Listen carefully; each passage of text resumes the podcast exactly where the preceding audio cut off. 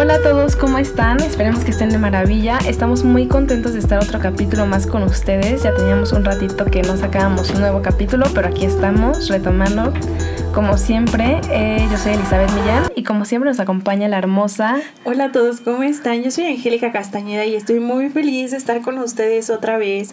Sé que nos tardamos casi un mes en subir un nuevo capítulo, pero les prometemos que ya nos pusimos como meta no tardarnos más. Muchos de ustedes nos escribieron preguntando por el próximo capítulo y aquí está. Como pudieron ver en el título, hoy vamos a hablar sobre el tema de la confianza en las relaciones. Básicamente sobre la confianza en las relaciones y algunos derivados que vayan saliendo sobre la marcha, como siempre en cada capítulo que salen. Pero pues ese es como el tema principal, que yo siento que es de mucha importancia y nos va a dar abasto, ¿no? Sí, yo también, no creo que nos falte tema. Entrando de lleno con el tema, yo creo que todos sabemos que para que una relación funcione es vital que haya confianza entre ambas personas. Sin embargo, y este es mi punto de vista, eh, yo creo que aun cuando la confianza es un concepto muy importante, muchas personas también lo toman como un concepto abstracto.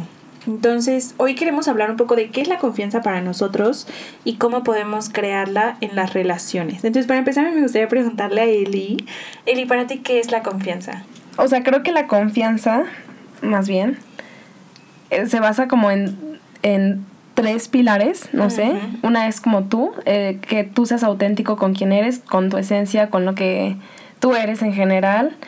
Eh, la empatía, o sea, como que crear este vínculo de empatía, o sea, saberte poner en los zapatos de la otra persona, tener coherencia como con lo que dices, con lo que haces. Creo que igual esa es como una fundamental.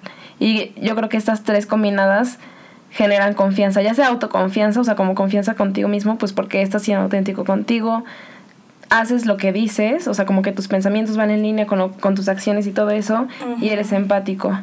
Y eso igual eh, relacionado con otras personas. Sí, de hecho yo creo que justo lo que dice Eli, o sea que si una persona es así, entonces tú puedes confiar en ella también. Exacto. O sea, si tú eres así, puedes confiar en ti mismo y si la otra persona es así, puedes confiar en ella. Exacto siguiendo justo con esto, y yo ahorita les voy a dar un poco de lo que yo creo que es la confianza, pues sabemos que en la vida hay miles y miles de personas que no pueden confiar en las personas que forman parte de sus vidas o que sienten que no pueden confiar en nadie. Yo sí he escuchado varias veces esta frase que es como, pues que nadie es perfecto, que todos cometemos errores, luego entonces es mejor no poner como 100% la confianza en alguien porque se puede equivocar.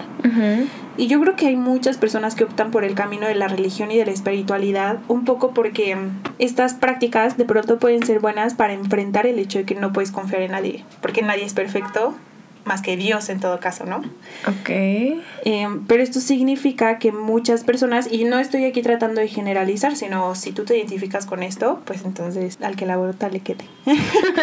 pero eso significa que muchas personas también usan las verdades universales para justificar el hecho de que nadie es confiable. Y eso está bien en algunos casos, pero en muchos otros siento que nos vuelve también individualistas, porque poder confiar en alguien de alguna forma significa que no estás solo. Al, al, contrario, si sientes que no puedes confiar en nadie, sientes que estás solo en este mundo y que solo tú puedes ver por tu bien y esperar que la, la otra persona vea por su bien y entonces como que esto crea un mundo muy individualista. Entonces yo de una quiero invitarlos a todos a pensar que sí, o sea, mi postura es que sí se puede confiar en la gente y que de hecho es muy valiente confiar en la gente. Y partiendo de esto yo definiría la confianza un poco como creer que hay otra persona que también va a velar por tu bienestar, por así decirlo, por lo que, por lo que es mejor para ti. Y esto no significa que va a velar por tu bienestar por encima del suyo, ni tampoco significa que va a tomar decisiones por ti porque cree que son mejores que las que tú tomas por ti mismo, que esto es algo que pasa mucho con nuestros papás y yo creo que por eso muchas veces perdemos la confianza en ellos, porque ellos actúan como pensando, sabiendo que saben lo que es mejor para nosotros por encima de nosotros. Un ejemplo del último punto sería, por ejemplo, imagina que en el mundo de los negocios tú vas a cerrar un contrato con otra persona y ambos buscan obviamente un escenario ganar-ganar, ¿no? En la vida real así es. ¿Y qué pasa si la otra persona ve tus términos y piensa, mm, no, tus términos están mal, creo que yo sé lo que es mejor para ti? Y entonces los escribe y dice, no, pues que ganes tanto, que hagas no sé qué obviamente en el mundo de los negocios, pues tú jamás firmarías ese contrato y no cierras el trato y te vas y ya no, no vuelves a hablar con la otra empresa. Pero yo siento que en la vida real de las relaciones afectivas, eh, lo que pasa es que tú sí firmas el contrato. O sea, que tu pareja te dice, oye, es que yo creo que lo mejor es esto. O tus papás también, ¿no? Tu familia, tus amigos. Es que yo creo que te conviene hacer esto y luego si no lo haces, puede que eso los haga enojar a ellos. Entonces, o sea, al final tú terminas firmando y también creas resentimiento junto con esa firma, te sientes minimizado, sientes que no te valoran y entonces pues la relación se empieza a desmoronar. Y yo creo que por eso es que es tan importante que la confianza vaya muy de la mano con el hecho de que la otra persona sí está dispuesta a ver por tu bienestar y no como a, a controlar tu vida ni nada así, sino como a apoyar tus tus, ¿cómo se dice? Tus prioridades, tus, decisiones. tus decisiones, exacto. Creo que igual una parte esencial de la confianza es que eh, te pongas atención como que a ti y también hay como unos warnings o señales de alerta, o sea que obviamente son como puntos para como áreas de oportunidad, como le dicen, o sea, como puntos que puedes mejorar o puntos en los que estás fallando, que obviamente toda la falla es para mejorar y creo que sí también es súper importante tomarlos en cuenta porque muchas veces vamos creyendo que somos personas de confianza. No sé, igual aquí tengo una duda. ¿Cómo sabes que tú eres una persona de confianza? O sea, ¿cuáles son como que estos puntos en los que tú dices, yo soy una persona de confianza por esto, esto y esto? O sea, ¿qué te hace ser una persona de confianza? Yo creo que tiene mucho que ver con las decisiones que tomas. Y yo creo que esto empieza un poco con qué tanto te conoces a ti mismo. Porque poniéndolo en el ejemplo anterior, no lo sé, supongamos que tú tienes un novio y que uno de los acuerdos mutuos que tienen es que ambos prefieren la exclusividad. Okay. Y de pronto uno de ellos dice como no, o sea, eh, o sea, no sé, en un día va a una fiesta y se le antoja estar con alguien más y en ese momento no toma en cuenta eh, cómo eso te puede afectar, no toma en cuenta tu bienestar, no toma en cuenta lo que quieren construir juntos y decide irse con la otra chica y lo que sea. Obviamente esa persona no es digna de confianza porque no puede de alguna forma ver por tu bien también, solo ve por el suyo y es un poco lo que hablábamos antes del individualismo. Entonces yo siento que al principio ese es un tema mucho de ser vulnerable y aceptar que esa persona podría equivocarse. Y yo creo que es un poco lo que hablábamos al principio también, pero es por eso que, o sea, decidir confiar en alguien sí es algo valiente, o sea, sí es algo en el que tú tienes que ponerte a la intemperie y pues de pronto estar expuesto a que la otra persona falle. Y a mí me gustaría también aquí recalcar que una relación es una conexión, no es una carga. O sea, cuando amas a alguien, tú digamos que creas una atmósfera de unión eso significa que si tú hieres a la otra persona, te hieres a ti mismo. Y yo estoy seguro de que han vivido eso con su familia, o sea, si en algún momento, o con su pareja o con sus amigos, si en algún momento tú tratas mal a tus papás, a tus hermanos, te sientes mal. Y si tratas mal a tu pareja, te sientes mal. Y las personas que son infieles generalmente se sienten mal después. Y es esa como atmósfera de unión que hace que tomes en cuenta sus necesidades y que cree como esta... esta este ambiente en el que la confianza tiene mucho sentido, en el hecho de que tú digas, sí voy a ver por tus necesidades porque me importas y porque si no veo por ti también me lastima a mí, porque de alguna forma nos volvemos uno o algo así. Eh, pero yo creo que para, para saber si tú eres de confianza y si la otra persona es de confianza, es muy importante que sepas qué es lo que quieres y qué es lo que necesitas. Y volviendo un poco al ejemplo de la empresa, imagínate que tú quieres cerrar un contrato con una empresa y llega la empresa y te dice, oye, yo no sé cuáles son mis términos, no sé qué es lo que me conviene, no sé qué es lo que quiero. Obviamente dirías, pues no es mi trabajo ver por, o sea, no es mi trabajo definir qué es lo que tú necesitas. No es mi trabajo averiguar qué es lo que tú necesitas y nadie te conoce más que a ti mismo. Para poder también pedir que alguien confíe en ti, tú necesitas saber qué es lo que quieres, qué es lo que estás esperando de la otra persona, cuáles son los términos. Y entonces ya la otra persona se va a sentir también en la libertad de decir, ok, o sea, sí estoy dispuesto a hacer esto. Sí, y yo creo que ya entrando como más de lleno en, en el tema de la confianza en relaciones y más de pareja, creo que uno de los primeros puntos para generar esta confianza y este vínculo es poner todas las cartas sobre la mesa, o sea, saber qué es lo que tú quieres.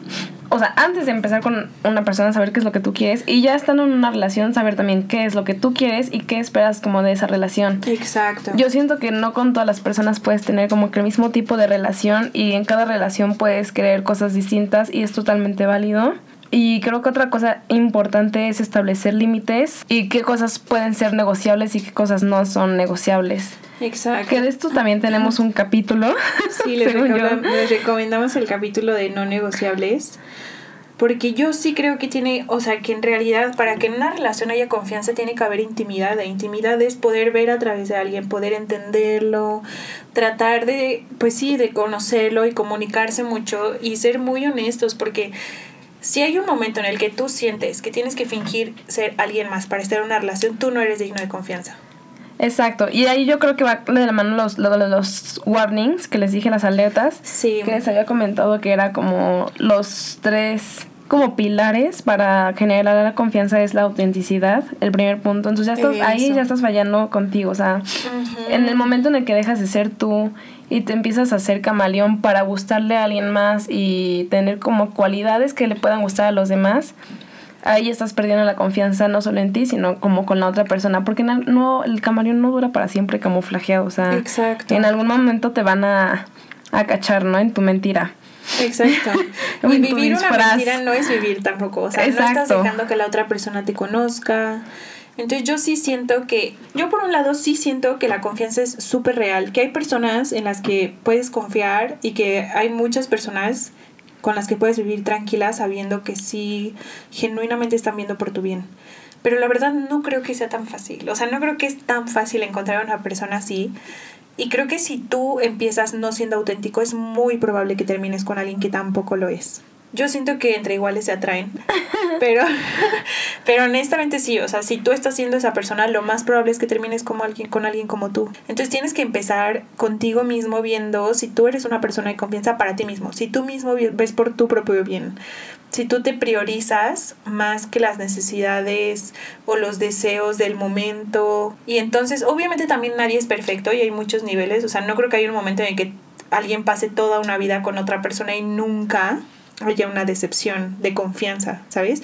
Pero sí creo que hay niveles y sí creo que hay algunos que no son negociables y otros que se pueden ir como aprendiendo a la marcha. Y uniéndolo con este tema, a mí me gustaría entrar un poco a qué pasa si se rompe la confianza. ¿Tú crees que es posible reconstruirla o volver a una relación en la que ya no hay confianza, Eli? Creo que sí. O sea, creo que siempre que se rompe este vínculo de confianza, reconstruirlo es más difícil que construirlo desde cero.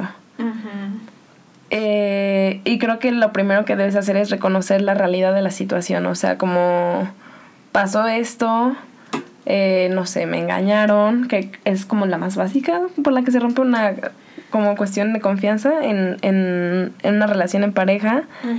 Eh, y una vez que reconoces la situación y está todo claro en tus emociones y en tus sentimientos y en lo que tú quieres y esperas de ti y de la otra persona, creo que es momento igual como de aprender a perdonar. Creo que también es muy válido aprender a perdonar.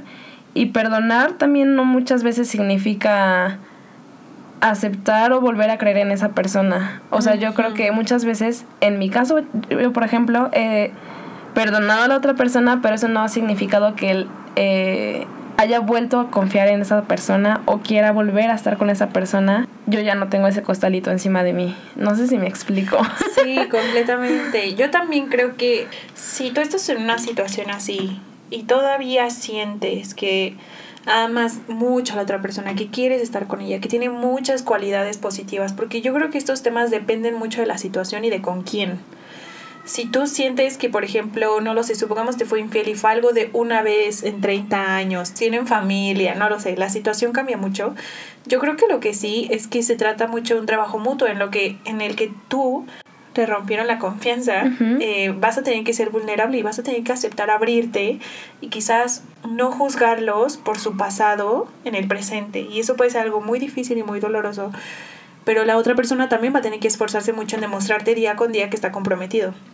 Y yo creo que si las dos personas están como en el mismo tren de hacer esto, sí puede funcionar.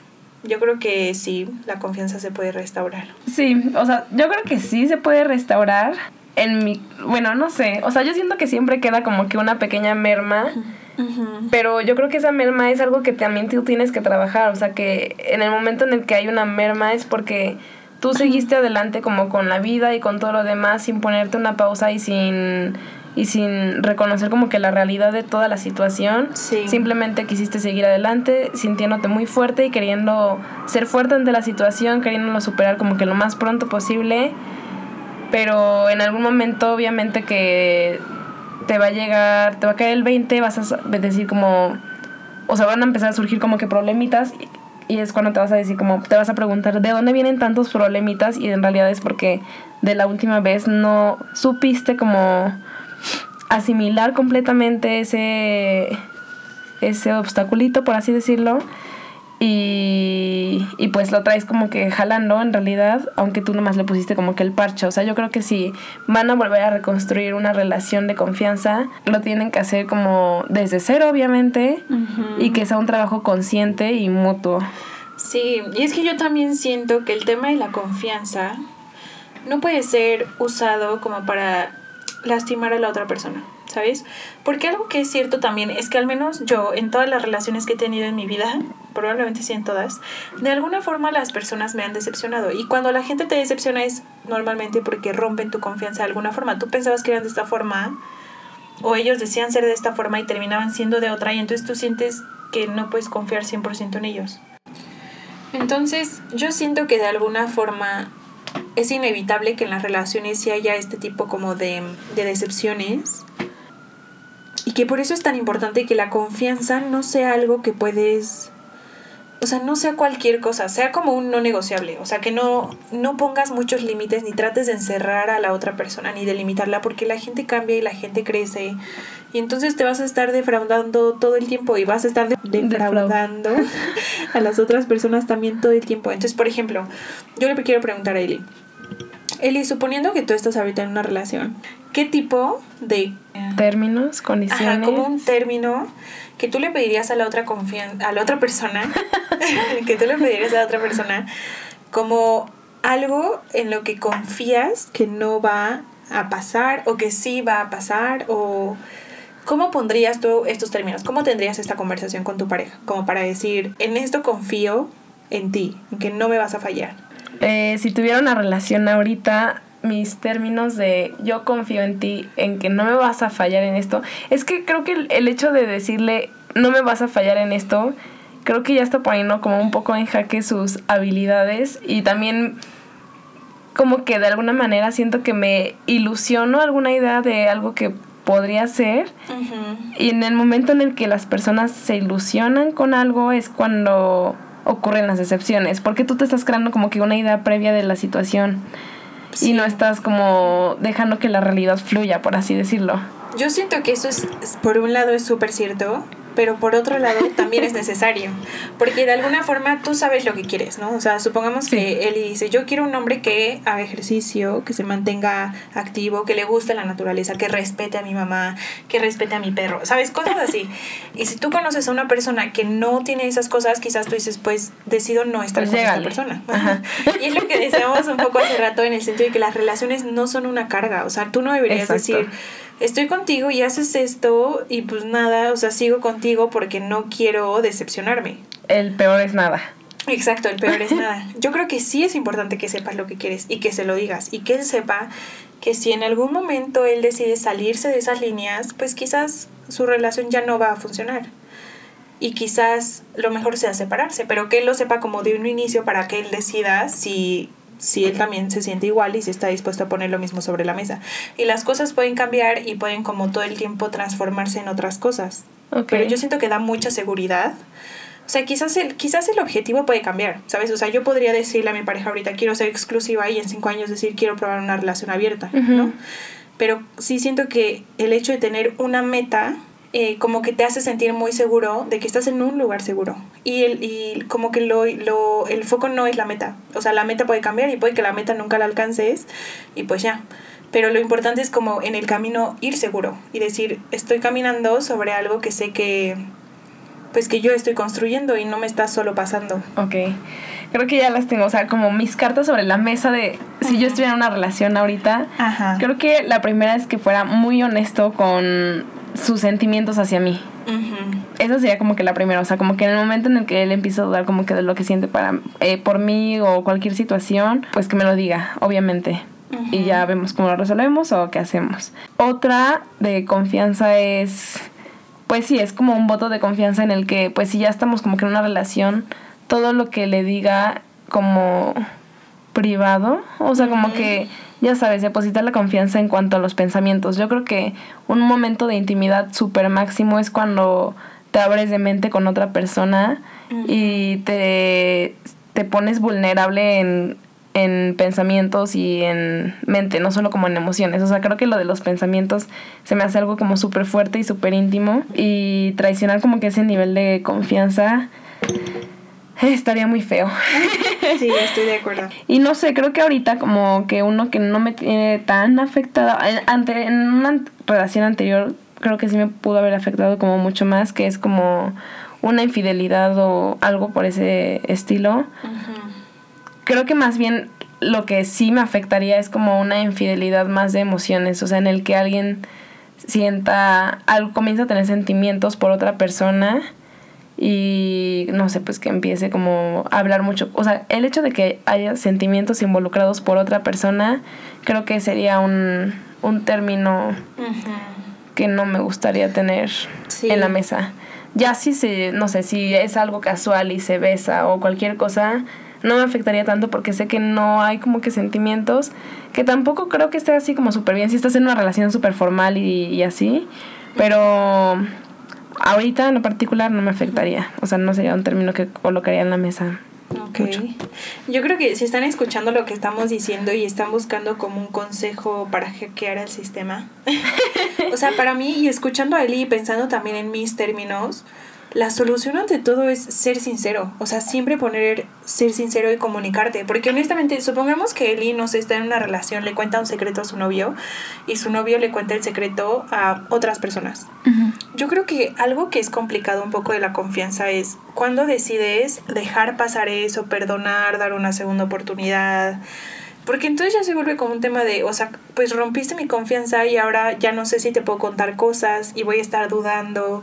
Y la verdad es que romper la confianza sí es un tema bien delicado, depende mucho de cada persona, pero el proceso yo siento que siempre es difícil, volver a confiar en alguien. En cambio, si él, por ejemplo, quisiera estar con otra chica o empieza a sentir cosas con otra chica y te lo dice desde el momento uno, yo siento que eso hasta como que te hace sentir más cercana a esa persona de decir, wow, o sea, esta persona, obviamente entiendo que es difícil comunicar ese tipo de cosas, pero está justo poniendo también mis necesidades y mi bienestar como lo está priorizando y está decidiendo tomarme en cuenta. Y eso como que quizás ya ni siquiera te enoja tanto el hecho de la situación, porque muchas veces siento que lo que molesta es cuando alguien lo mantiene en secreto y ya tú te enteras después y entonces eso, eso, eso hace que dudes como de toda la veracidad de la situación. Claro. Entonces yo siento que si estás escuchando esto y te vas a ir con un mensaje es, trata de ser 100% honesto contigo y con tu pareja y con tus amigos. Y eso te va a ayudar también a vivir relaciones muy reales. O sea, quizás sí te vas a equivocar y quizás sí vas a decepcionar personas, pero como que siento que al menos te estás poniendo allá afuera, o sea, estás siendo vulnerable, estás siendo 100% tú y eso te va a permitir recibir como mucha retroalimentación del exterior y mejorar y, y también amar a las personas de la forma más honesta y, y real posible. Porque a mí todavía me confunde el tema de, o sea, ok, yo confío en alguien y en qué momento se vuelve algo no negociable. Creo que de hecho ni siquiera podríamos tanto ponerlo en, en, ejemplos porque depende mucho de la situación, de cómo te sientas, de cómo fue, de muchos detalles así. Sí, claro. Pero sí creo que en este caso, pues la honestidad va a ser siempre lo más importante. Tengo igual yo una pregunta para el público, para todos los que nos están, nos están, escuchando y obviamente para Shant, que es, ¿qué, ¿qué te lleva, por ejemplo, a romper la confianza con alguien? ¿Has roto la confianza de alguien? O sea, tú has fallado en la confianza. Obviamente ya sabemos que han fallado en confianza, pero tú también has fallado. Yo creo que sí. Y saben que ahora que lo dice Eli, quiero hablar de un tema interesante. Que es un poco lo que hablamos al principio de nuestros papás. O sea, nuestros papás, desde el principio, digamos que nos ponen un límite y nos dicen, si cruzas este límite, rompes mi confianza. Aun cuando nosotros no estamos de acuerdo con el límite muchas veces. Y un ejemplo un poco sonso, sonso podría ser, no sé si tu papá te dice, no puedes besar a nadie hasta los 18. Y tú dices como, oye, pero no sé, y de pronto te enamoras. Entonces tú como que de alguna forma sientes que para ser tú misma, pues tienes que ir en contra de, de, lo que tus papás te piden. Entonces implica un poco mentir y hacer las cosas por atrás. Y entonces ya empiezas tú a aprender que a veces para poder ser tú misma tienes que romper la confianza. Y yo siento que desde ahí empieza esta idea de que pues de que a veces la forma para de disfrutar la vida es ser individualista, porque no siempre la otra persona va a estar de acuerdo. Respondiendo a la pregunta de Eli, yo siento que he roto la confianza de mis papás, porque a veces no lo sé. He salido de fiesta y he llegado muy noche y ha sido, o sea, y, yo trato de ser muy responsable, papá, si estás escuchando esto. O sea, casi no tomo y, trato de cuidarme mucho y siempre estar como en lugares seguros, etcétera. Pero también siento que a veces no hay esta apertura de ser 100% tú por miedo a que tus papás digan, eso está mal y no lo acepto. Siento que ahí es donde se crea como un, ok, a veces sientes que tienes que pretender ser alguien más para que tu familia te acepte y luego cuando se enteran de quién eres realmente, pues salen decepcionados, pero es un tema más de cultura, ¿sabes? Y yo siento que sí es algo que se debe cambiar, o sea, que si tú sientes que hay algo que quieres hacer, es mucho mejor poder comunicarlo y tener una conversación a que tus papás se cierren y digan, no, no lo puedes hacer, y entonces tú sientas como, bueno, entonces, pues si lo realmente lo quiero hacer, lo tengo que hacer escondidas. Claro. Y a veces eso también pasa en las relaciones, por ejemplo, si tú estás en una relación y de pronto sientes que quieres empezar a tener una relación abierta y no lo dices porque sabes que tu pareja es muy cerrada y lo haces por pues a sus espaldas. El tema es que tenemos que aprender a ser quienes somos. Entonces, o sea, para responder la respuesta a sí, he roto la confianza muchas veces con mis papás, por ejemplo, pero siempre ha sido porque me, me ha dado miedo expresar quién soy, lo que quiero hacer, lo que estoy haciendo, que al final es sinónimo de quién soy. Y siento que la solución siempre va a ser comunicarlo. Y siento que la otra persona lo toma muchísimo mejor a cuando ya es una mentira. ¿Tú has roto la confianza de alguien, Eli? Sí. ¿Y cuál ha sido tu experiencia? Se nos ahoga Eli. Yo creo que también, pues, obviamente, como dice Shan, no lo había pensado, pero en el tema de los papás sí he roto la confianza de mis papás varias veces porque igual pues eh, de alguna manera u otra te brillan un poco hacerlo porque no te sientes con la confianza de decirles porque tú ya sabes cómo son un poco y te da miedo cómo puedan reaccionar y todo ese tipo de circunstancias. Yo creo que igual podríamos hablar en un capítulo del podcast sobre los papás y las relaciones con los papás. Y habría parte 1, parte 2 y parte 3. Y sería buenísimo poderlo hablar y poder tener aquí a los papás para contar todo. y que ellos den su punto de vista. Que ellos den su punto de vista y que salgan todas las confesiones del mundo. Exacto. Este, mamá, si estás escuchando esto, espero que tengas un tiempo disponible para el podcast. Te citamos desde ahorita. sí, exacto. Y y pues sí, o sea, en, en general sí he roto la confianza también de amigos. Sí. Y, o sea, solo de una amiga. Y me ha dolido mucho porque también me he sentido como que orillada a buscar como que ayuda extra como para esa otra persona porque yo no me he sentido capaz de poder como que ser la suficiente ayuda.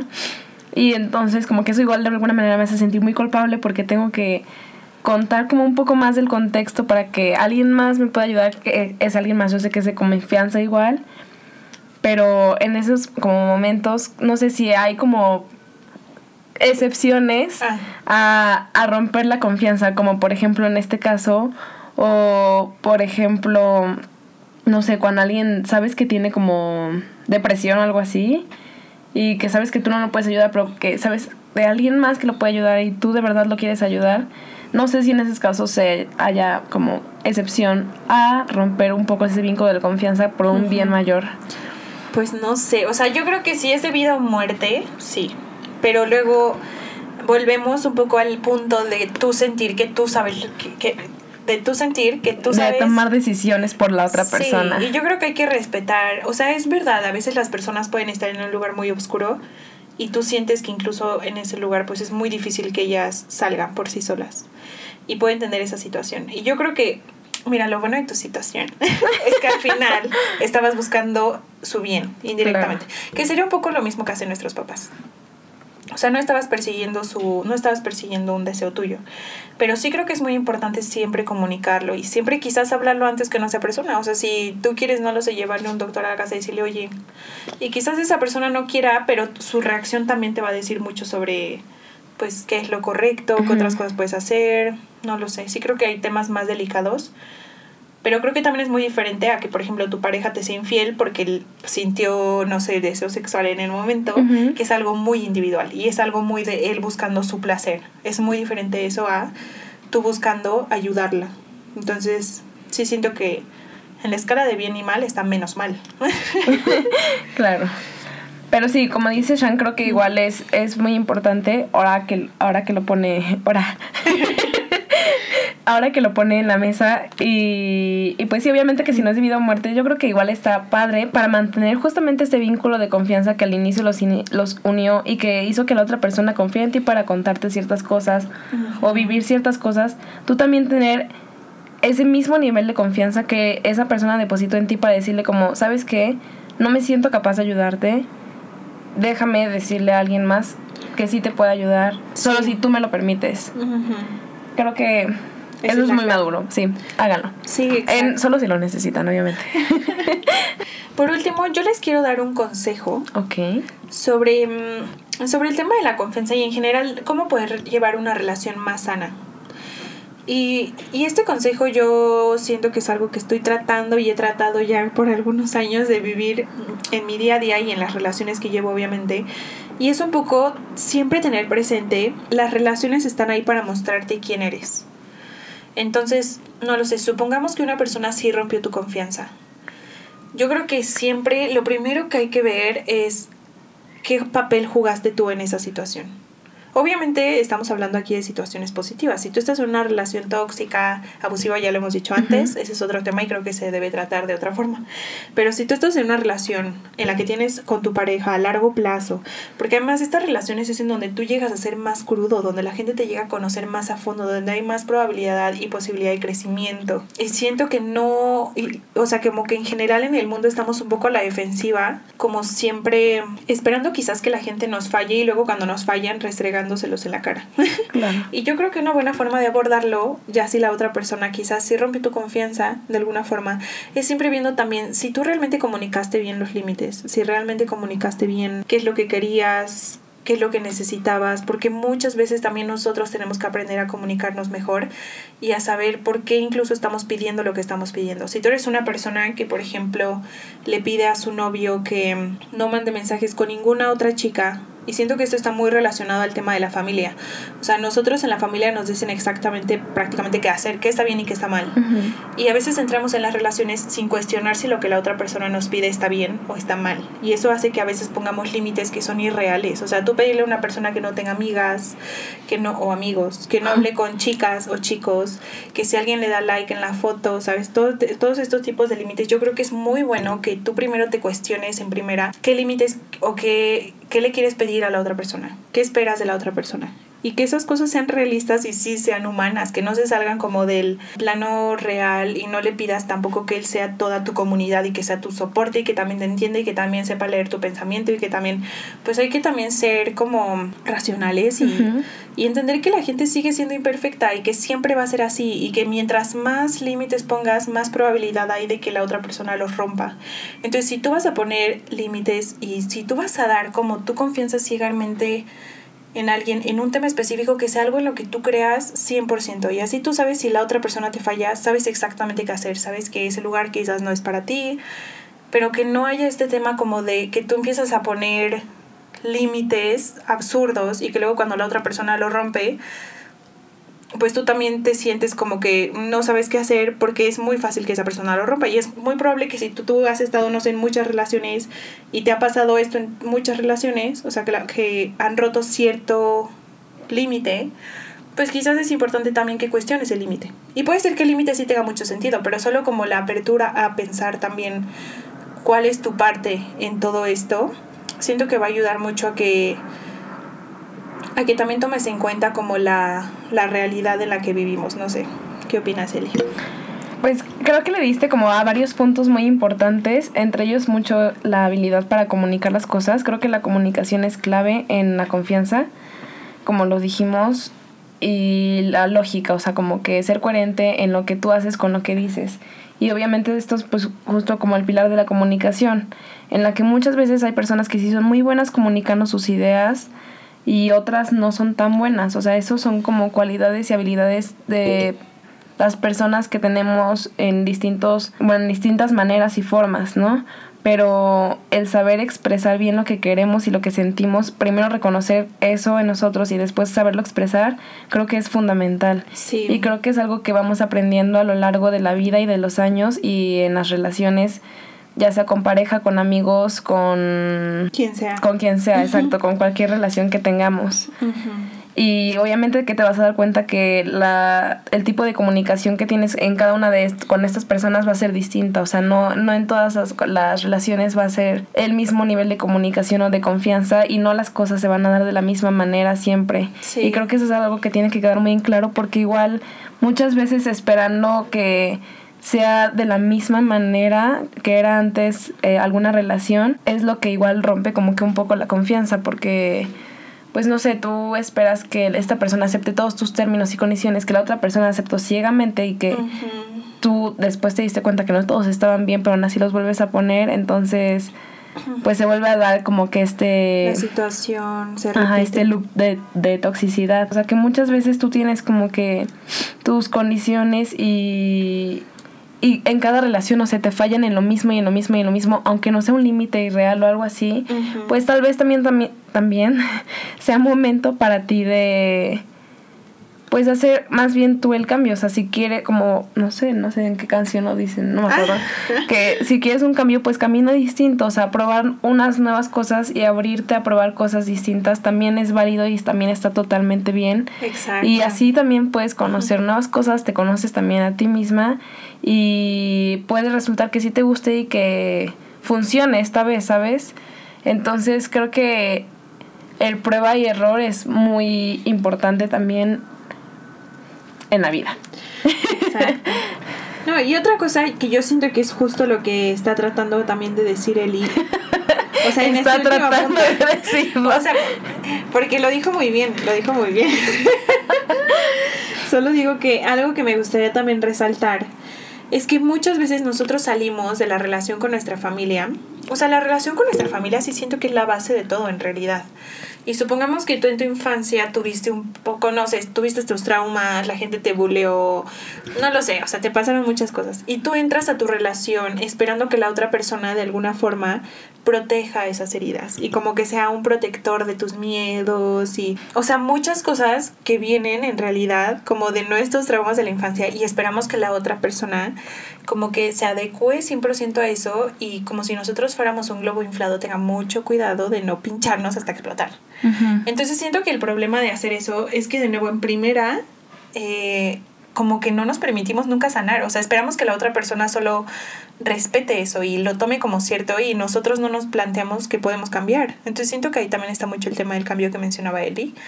Yo creo que miren, o sea, no es- todos nuestros capítulos siempre terminan en dos cosas y una de ellas siempre es conócete a ti mismo, porque esto no se trata de la otra persona. Si la otra persona rompe tu confianza, si la otra persona te es infiel, si la otra persona lo que sea, no se trata de la otra persona. Las relaciones son muy importantes y si tú vas a tener una relación con otra persona, necesitas tú estar muy bien, necesitas conocerte, necesitas estar en tu máximo esplendor, ser feliz para tú dar lo mejor, porque las relaciones no son una carga. Exacto. Pero no esperes que la otra persona te haga feliz, no esperes que la otra persona cubre todas tus heridas, solo siento que siempre volvemos a esto, o sea, se trata más bien de que tú seas feliz y después lo que se desborde de tu copa, eh, trates de compartirlo con los demás, pero tienes que estar bien. Entonces, solo quería como terminar con eso. ¿Tienes algo más que decir, Eli? Este, no sé si estaban esperando la sección de saludos. Sí, yo la estoy esperando. Aquí está. Con mucho amor y cariño para ustedes. Estamos muy emocionadas Sí. por esta sección de saludos. El día de hoy yo quiero mandar un saludo muy especial a Diego. Eh, Diego, si nos estás escuchando, este es un saludo muy especial para ti. Saludos, Diego. Y con el tema de la confianza, muchas gracias por depositar tu confianza, porque él me apoyó mucho para este tema y me dio como muy buenos consejos y tips y se abrió para contarme cosas, así que gracias Diego. Gracias, Diego. Este, Yo le quiero mandar saludos a un amigo mío que se llama Edgar. Edgar, saludos. Edgar, saludos. Mm, Yo le quiero mandar un saludo a Lore, Lorena. Eh, muchas gracias igual por escuchar nuestros capítulos. Me gusta que escuches nuestros capítulos y que seas igual un gran apoyo para seguir adelante con los temas. Y seguir conversando de eso más en el trabajo y cosas así. Muchas gracias por escucharnos. Saludos, Lorena. Bueno, chicos, esto fue todo por hoy. Esperamos que hayan disfrutado mucho este capítulo. Esperamos que nos sigan mandando sus comentarios, dudas. Como siempre saben que nos pueden seguir en nuestra red social principal que es Instagram. Ahí estamos como guion bajo verdades a medias. Ajá. Eh, ahí nos encuentran. Cualquier duda, comentario, pues también ya saben que tenemos nuestros Instagrams personales que están etiquetados igual dentro del Instagram de, del podcast. Y para los que tengan duda pueden escuchar este podcast en Spotify, Anchor, Google Podcast, iTunes. iTunes. Sí, estamos disponibles en varias plataformas y esperemos que lo hayan disfrutado tanto como nosotros lo disfrutamos. Igual si tienen alguna idea o algún comentario, nos lo pueden comentar, llámenos. Mi número es 55. Igual si quieren salir de rumba, díganos, nos gusta la rumba. ya nos Eh. vamos, ya está. Los queremos, que tengan una bonita semana, vida. Tarde, noche. Bye, besitos. Bye.